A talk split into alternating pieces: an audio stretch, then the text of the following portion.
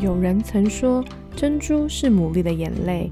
也许你的生命中也有许多的眼泪，但那终将成为美丽的珍珠。欢迎收听《非牡蛎的大小事》。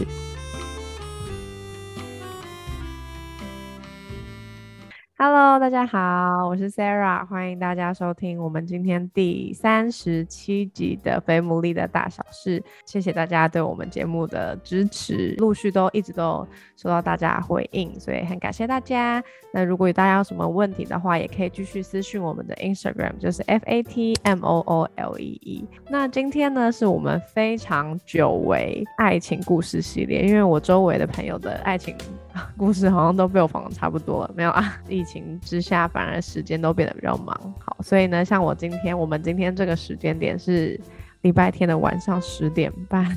在录这个广播，所以呢很开心，我们今天可以回到久违的爱情系列。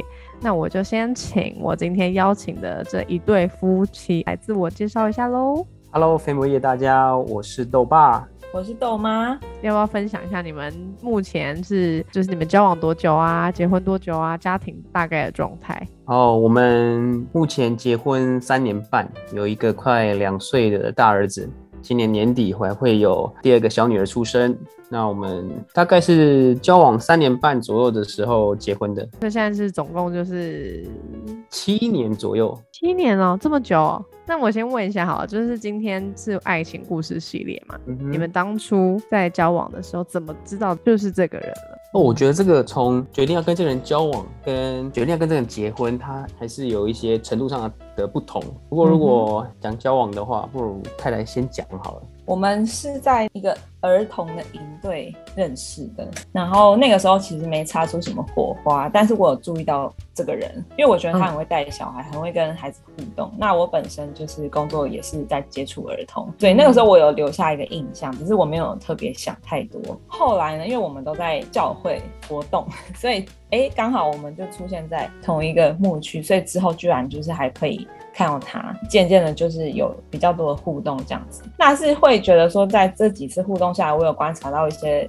我觉得还蛮不错的特质，所以其实是从一个好感开始。跟我觉得你刚刚问的问题啊，对我来说，它是一个很不同层次的问题，因为跟一个人交往以及跟一个人结婚，其实对我来说，我我觉得前面比较简单，但是要确定要跟这个人结婚，对我来说就花了非常多的力气，这就是后面可能会讲到的部分。哦，我太太，我太太说交往。往前面比较简单，但大概也花了我们一年多的时间。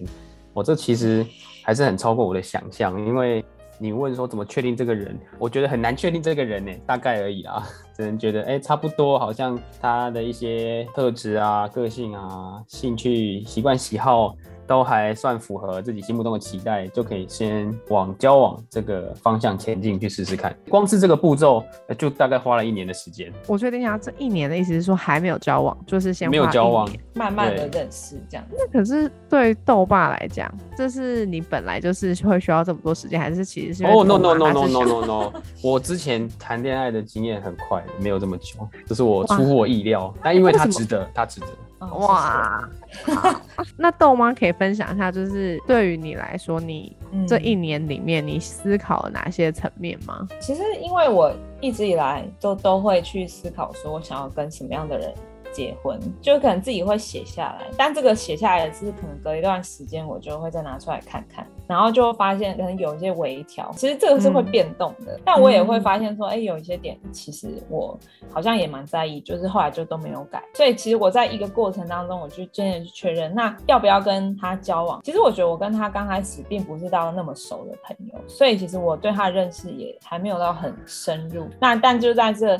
一年的当中，慢慢的，我可能也会去思考自己想要跟什么样的人在一起啊，然后又觉得说好像价值观啊，或者是说一些兴趣，觉得好像也蛮类似，甚至我们都对小孩很有兴趣，我们都是助人工作者，然后那个时候刚好我们也有讨论到领养，然后对领养这件事，居然两个都愿意，我那时候其实也蛮惊讶的。就会觉得怎么会有男生就是愿意嗯领养这件事，因为我觉得这很少见。对，嗯所以我觉得好像在价值观上是没有什么太大的冲突。交往这件事情，其实觉得好像大致上都是符合，不会差太多，顶多就是哎、有一些地方可能没有到那么完全，可是也没有差太多。然后再加上我又对这个人就是有好感，好吧，那我就决定就跟他交往，嗯就觉得好像也没有太大的落差。哎、那我刚刚听到这个这个部分的时候，我就很想要问一下豆爸，就是那既然你其实是一个你觉得你好像 OK，随时都好像可以准备进入关系的话，豆妈觉得你们认识还不够多，那你那时候你的想法是什么？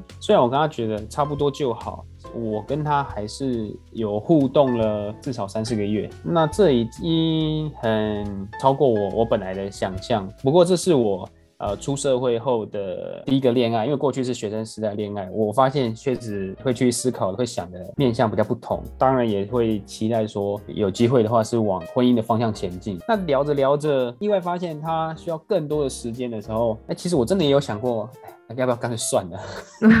对啊，对，也是多少也是也是会这样想。OK 也是有想，至于你说为什么没有放弃，可能就是除了要等很久以外，觉得这个人他他都蛮 OK 的啊、他都蛮符合条件的，他就是慢一点而已。那为什么要因为这个理由就放弃一个好像蛮不错的对象？那我问你们，你们那时候是有暧昧的状况吗？我们这是开诚布公，我们现在就是要哦一切的认识、讨论、约会都是在往要不要交往来做的互动。我补充一下，其实是有暧昧，就是会私聊，但是我觉得这个时间没有维持太久，因为我觉得我的个性上，我很讨厌在一个不知道去哪的暧昧，我没有办法，我发现我没有办法接受这种事情太久。那加上因为我已经出社会了，我也不想要在一一段盲目的关系里面，而且因为我发现我有欣赏他，所以我就更不希望说自己沉浸在这种。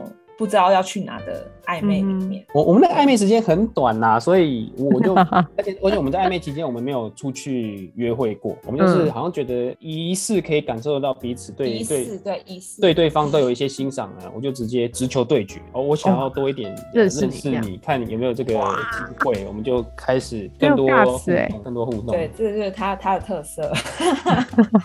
那可以方便问一下，你们那时候在这个段过程中，你们两个分别是几岁吗？哦、那时候我应该二三吧，那豆妈嘞？大概二六二七那边哦，所以你们哦，你们是差三大概三四岁这样。三岁半，如果是精确一点来这很重要哦，三岁半。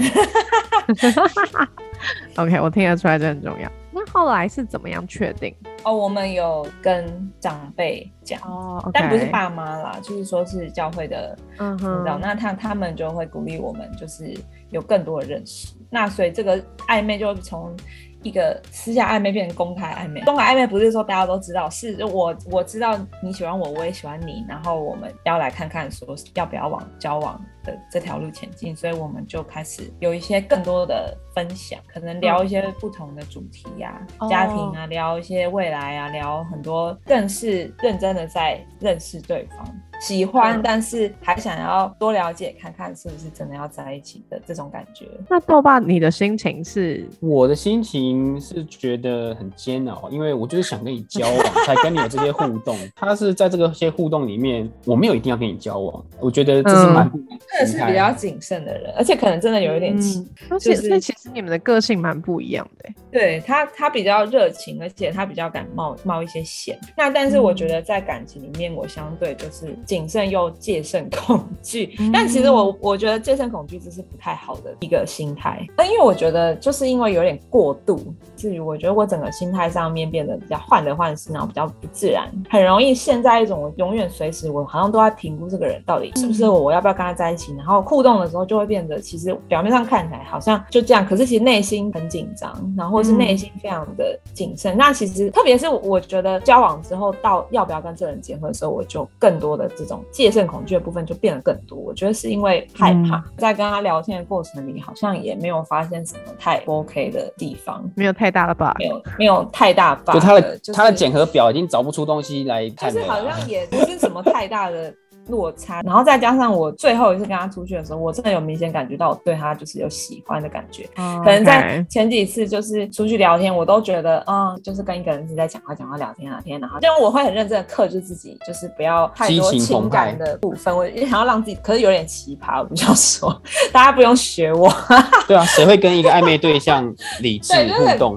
那所以你们就顺利，我们就是要把这个故事继续推进。你们终于顺利的 经过这一年交往之后，就是我知道你们，因为我本来就认识你们嘛，所以我知道你们其实中间有一个就是所谓的分开的这个阶段。豆妈也是谨慎了很久之后，哎，做这个决定。那后来那个那个 moment 是什么？后来你们会决定要暂时分开？哦，我们交往三年半结婚嘛，那这个分开其实是大概在交往快满一年的时候，还未满哦，还这个周年纪念都还没到的，我们就画下中间的这个休止符，当时我觉得是句号了。啊，我们分开了三个月左右时间。那为什么会分开？是因为现在真的开始交往，好像有男女朋友的互动啊。有时候我也会跟他聊天的时候，会跟他聊到说，哦，那如果我们未来有机会结婚的话，未来家庭的样子是什么啊？反正我就跟他做梦就对，勾画未来家庭的蓝图什么的。但殊不知这个部分对他来讲就会蛮大的压力，因为交往是一回事，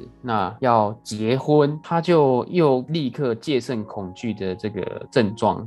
出现症状，他非常的感到压力啊，或很多害怕。我当然是以结婚为前提在交往，用这个心态在面对这个感情。可是不代表我们一定要硬着头皮，即使到最后我们发现我们不合适，还要勉强结婚。我觉得不是这样的。个人是觉得，如果真的不合适，那也只要祝福你，感谢你陪我走这段路。我是心态这样，但他会觉得说，哦，不是哦，如果我决定好像真的头洗下去，就就没有回头路了。所以他就会，他就连在交往当中，他就会开始一直一直在想，我要跟这个人。结婚吗？我要跟这个人结婚吗？所以就会让我觉得这个交往互动没有那么流畅，以外，他也蛮多的不快乐。那有时候聊到最后，可能会觉得，也许原因就是在于他没办法决定要尾声在这个感情关系里面。所以到那个时候，大概交往第十个月，我就跟他说：“那我们先走到这里好了。”我还记得是在你提到，是我提的，我记得是在中正纪念堂。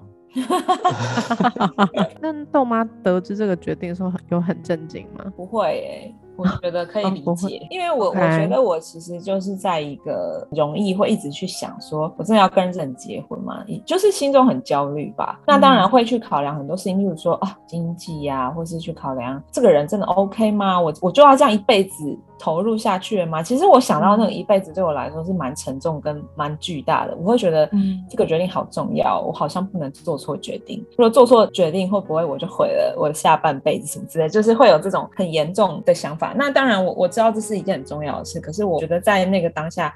你在交往面对要结婚的时候，我反而因为都是在考虑这些很实际，我我很务实的想要去评估这个人到底适不适合我，我要不要去跟他结婚，反而让我的状态上谈恋爱就是变得蛮不自然的。那因为他其实，在谈恋爱之后就变得更加投入，其实这是一个正常的反应。对，但是我反而就很难招架这种更加的投入，就我会觉得说，我如果这样子更加的陷入，我要拔回来，是不是就更难，就会更痛苦？就就是会想要帮自己哇，你的理智真的很强大，就是很强。其实蛮多人这样讲我，觉得你怎么这么理性？为什么谈恋爱？可是其实这个理性却让对方蛮碰壁的。就是当今天另外一个人他很认真的在投入这个关系，嗯，要跟你经营，要跟你分享爱啊，表达爱啊什么的时候，其实很多时候是受挫的。所以我才会说，就是大家不要学我。还好 还好，豆妈结婚以后就很热情。豆妈结婚后就终于可以展现，头都真的洗了。见真我，恢复正常这样子。那三个月当中是发生了些什么事？应该最主要心境上的变化，主要会是豆妈这边。嗯，应该会有蛮突破性的改变。其实我我我觉得是他带给我很多的爱跟温暖。我就是那时候一直觉得，我虽然表面上非常理性，可是我心里面一直觉得这个人让我感觉很温暖。就是他的许多的行径，或者是他的热情又温暖这部分，其实应该是有融化到我的心吧。所以其实我都会在默默心里面，就是觉得很可惜，他们觉得很可惜失去了。maybe 就是在这个过程中，可是我还是没有办法让自己很投入的在关系里面跟他互动。可是我就是接受到了许多从他而来的热情嘛。在分开之后，反而就是很难过，真的就会发现非常难过，然后很容易就会落泪，然后但是又觉得自己好像也没办法在那个时候就很笃定的去说我可以跟你结婚。所以我对于这个分开，我也没有。说什么，我就是觉得、好吧，那就这样吧。所以你觉得你没有办法给他一个承诺的概念吗？就是我好像没有办法那么对我那个时候没有办法那么的坚定。其实他会觉得说没关系啊，你如果没有要跟我结婚，那我们就是分开没关系。他的立场是这样子嘛。可是重点是谈恋爱的状态，嗯就是在一种已经在交往关系里面的状态的那种不投入，是蛮让他觉得阻碍以及嗯很难发展。那这个东西就很卡住了。所以他我们分开大概三个月的时间，前面应该一个半月是真的没有什么来往跟互动，但也是因为很想要、呃联络他吗？很想要联络他，但是又尝试刻意要拉开这个距离。我们在一些核心的价值或者是一些择偶的想法上，对于未来家庭的看法上，其实都蛮契合的啊。那我我我就没有什么太大的差异啊。我就一直真的不嗯明白为什么会失败，我真的想不通为什么会失败。哦，这个真的是无解。无解无解，那就是只差他就是很害怕，他一直很害嗯怕说，可是真的是你吗？会不会到时候不是你就会很痛苦？嗯后来会又开始联络，就是还是觉得因为想不透嘛，找不到任何一个理由，就只有害怕这个原因，其他想不透为什么要要分开，就还是稍微想创造一点跟他联系的机会，所以就我忘记找了个什么理由问候他就对了。哦所以有问候他，有问候他就会开始有一些在这个讯息上互动嘛。对那互动互动，你也明显觉得说，哎、这个人其实好像也还是蛮喜欢你的，那就觉得这现在在演哪一出？就是哎、诶你也喜欢我，我也喜欢你，那我们也没有什么不妥，为什么我们不能谈恋爱呢？奇怪。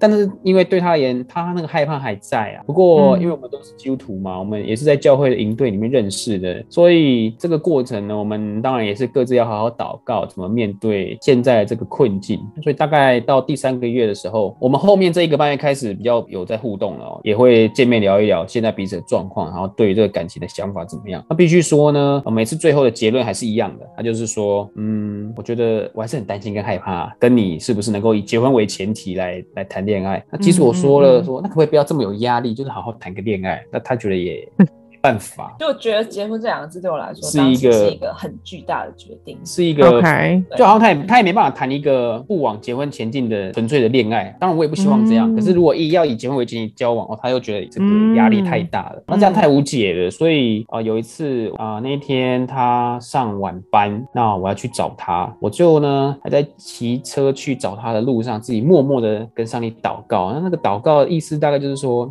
我觉得够了，今天就是最后一次。今天呢，如果他没有主动的开口说我们交往吧，我们就是复合吧，或者我们再往前走哦，任何这一类的相关的话相关的话，只要没有我我一个字都不会提，只要如果他没有主动提，那就这样吧，结束了。我我不会再来找他了，我带着这样的决心去找他。决心哎。真的啊，真的。结果那一天接他下班之后，我还接他下班，呃就是去找他。其实我还我还送他回家，就是在他下班之后，在他那个工作的附近的一个公开的地方坐下来，在在我我现在有点忘记真的当时候聊什么，但是呢，因为其实同一个时间他也有祷告嘛，那这个由他来讲好了，他到底经历了什么，以至于呢，哎，最后我们都结婚了，那当然一定那天晚上是他主动邀请嘛，然后我们就让豆妈来揭晓一下好了真。的是很好奇耶。其实就是我觉得在这些断断续续的过程里面啊，我一直都有在祷告，然后我也有询问一些长辈，那就是我觉得有一些人他有回答我的一些疑虑的问题，像是什么？呃经济呀、或是我觉得很务实面的决定，然后还有就是可能我对他的认识是不是真的是我期待的那个对象，我还是很认真的去思考，这是不是一个我可以接受的人。但是我觉得真的要跨出那一步的那个信心是，我觉得上帝他有透过一些很神奇的方式让我有信心的可以往前。其实那天晚上我们就是一起坐着，哦，就谈到我们的关晚上又是另系，外一个。然后呢，他就说：“那我来帮你祷告。”就是谈完了之后，他发现可能本来这里就就是这样子我要祝福你的，祝福你未来人生顺利哦。祷告结束，拜拜，不要有来往。那我其实都不知道他的这些想法，然后但是他就说：“嗯那我帮你祷告。”然后就帮我祷告之后，我开始一直哭，哦就莫名其妙。然后我本来我本来是在困惑嘛，不过既然他当下都已经进入这种，是我也不可能就就跟他说拜拜就走掉，所以我当然就继续为他祷告祷告祷告祷告，然后他就一直一直哭一直哭哭哭哭哭对。我也不懂，其实我他帮我祷告，从过去到现在，我们一直祷告过很久，可是就是第一次，就是在一种很神奇，然后就然后可能害怕害怕什么就不见了，然后他就然后他就问我说，他就问我说你要不要娶我？哇，这个这真的是太神奇了哎！但当下就是觉得被爱充满吧。你有我就莫名的冲出了这句话，但当下还蛮平静的讲出了这句话，这样。哇，那他的反应是什么？他当然就会觉得，哎，他祷告不知道，他可能就觉得说这就是一个回答吧。但是真的就是在复合之后过了一个 moment 之后，后来就顺了，就是我们的互动就变得比较正常。其实，在那分开的三个月里面，我觉得为什么我会这个样子，然后我也搞不懂这到底是为什么。那其实我自己的祷告，我一直的感动都会觉得是要跟这个人继续往前走，甚至建立家庭什么。可是我就是害怕，我就是铁了心，我觉得上帝你，我要跟你理清楚这样子。我觉得我很想要在那个交往当中非常的有掌控感，然后希望能够。掌控了很多事情，然后突破了内心的害怕，我确定了，我才要往前。真的，不然我不想要让自己受伤。可是其实我就让对方受伤。简单讲，他就是里面有受伤跟害怕，但上帝医治了他，才让他有勇气回应的。因为其实你要决定跟一个人结婚，你还是要面对很多的未知。那那些未知，其实在当时对我来说，其实是有点恐怖的。我我不知道说我这样这个决定这样做下去，这一辈子真的 OK 吗？这样，嗯，对。但是我觉得结婚之后会回头看，会有一些不同的体会。可是当下真的就是蛮在那种很焦虑跟害怕里面，因为不想要错的。哎，所以其实我觉得今天这一集，不论其实听众你是不是基督徒，其实我觉得从他们的故事里面，我是可以听到一个，就是不得不说，就是祷告是一个关键，就是你可以试试看祷告。甚至我觉得像豆爸那个祷告真的是太猛了，就是他也可以就是说没有的话，那我就真的就放放得下。但是因为可能真的也太痛苦了吧，应该这么说。对啊，他忍受他的忍受是有极限的。对对，我可能今天换另外一个更痴心的男子，也许他就可以等待了吧？可能我比较等不得。哎，一年其实蛮久的，我觉得在这个状态，我是先等了一年才交往，好不容易交往十个月，然后又又在等了。三个月才复合，这样，嗯，但我觉得其实今天的因为时间的关系，跟其实如果大家有听到一些细微的声音，就会发现他们的儿子已经在旁边，现在其实是半夜十一点，他需要妈妈的慰藉。好，所以我们今天可能之后先停在这边。但我觉得想要回应的话，就是豆妈分享她对于婚姻的挣扎。其实我我最近刚好周围也听到不少女生，她们其实也会担心在面对婚姻里面，所以我相信有些听众朋友，你可能也正在面对一些害怕。但是就像豆妈她刚刚。最后分享，然后其实这是未知哎，就是你没有办法确定未来会有哪一会发生什么事情，你好像才决定要不要继续跟这个人在一起。我觉得这爱本来真的就是一个冒险，但是我现在看到的，在我面前的他们一家四口，还有一个在肚子里面，他们的小孩真的超可爱。豆豆，你要不要发个声音啊？豆豆，嗯，哎呦。很给力哦，所以就是不论你现在是在什么样的状态，但或许你也可以试试看他们的方法。他们很明确的祷告，然后呢，他们就上帝也很奇妙的回应了他们。所以如果你是基督徒，你可以继续祷告；如果你还不是的话，你也可以来试试看这样的方法。那我们今天呢，就只好先到这边，只好先跟他们 book 下一次的时间，因为我其实还列了蛮多问题，而且他们的故事也很精彩。那我们这集就只好先到这边喽，大家拜拜。好，拜拜。bye.